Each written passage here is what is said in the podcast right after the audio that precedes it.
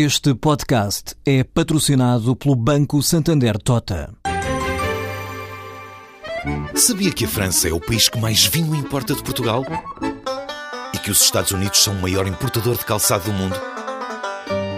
Ou quais as empresas que importam mais azeite português? No portal Santander Trade, encontra todas as respostas para internacionalizar a sua empresa, desde mercados a procedimentos, redes de contactos e ferramentas para dinamizar a sua atividade exportadora. Descubra mais em santandertrade.com. Santander Tota, um banco para as suas ideias. Esta semana há Conselho Europeu, reunião dos eh, chefes de governo e Estado dos 28 países da União Europeia. Para quê? Para decidirem o nome a propor ao Parlamento Europeu para o cargo de Presidente da Comissão Europeia. Ora, nessa questão e quanto a essa matéria, estamos a assistir a um verdadeiro esticar de corda por parte do Primeiro-Ministro do Reino Unido. Cameron anunciou à partida, o que não é surpreendente, porque já antes não fazia parte da família do Partido Popular Europeu, que não queria ver uma, uma personalidade, a seu ver, demasiado federalista como Jean-Claude Juncker à frente da Comissão Europeia nos próximos cinco anos.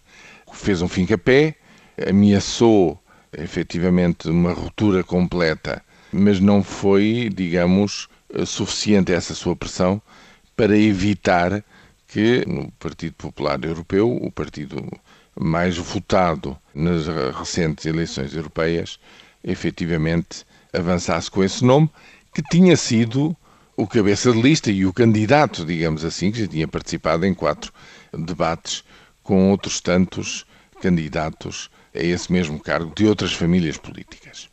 E agora estamos a assistir a um verdadeiro esticar de corda por parte do primeiro-ministro britânico, com o fim de que ele não perca a face no meio disto tudo.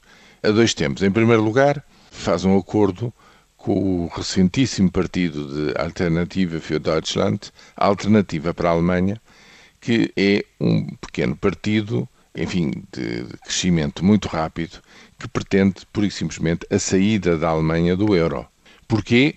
Justamente porque a Alemanha não deveria, no seu entender, assumir, digamos, a fatura que lhe compete proporcionalmente em todos esses fundos de garantia e fundos de estabilização financeira que foram constituídos, considera que, no fundo, a Alemanha não deve contribuir com nada para a estabilização do euro, que é como quem diz, para o possível eh, resgate futuro, seja do que for, em relação aos outros membros do euro.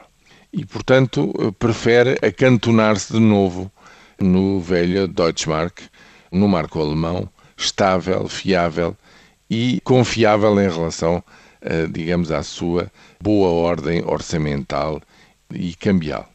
Ora bem, é com esta formação política que o Partido Conservador, acossado no Reino Unido por um outro partido de independência do Reino Unido, ainda mais à direita dos conservadores, ainda mais eurocético do que estes, decidiu constituir um grupo parlamentar eh, no hemiciclo em Estrasburgo. E isto, efetivamente, é um passo em frente no esticar de corda porque já não se trata de não ser a favor de uma maior integração europeia, como era até agora o Reino Unido e os conservadores no Reino Unido em relação à Europa, mas é mais do que isso.